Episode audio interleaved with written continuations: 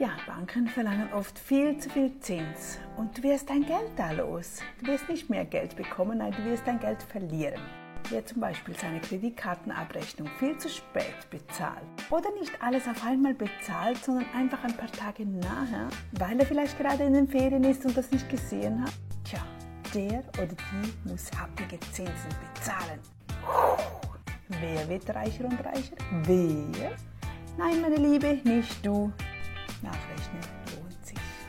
Habe ich da für ein rotes Auge? Siehst du, ich bin zu viel am Computer. Zurück zu den Kreditkarten. Es stört mich trotzdem.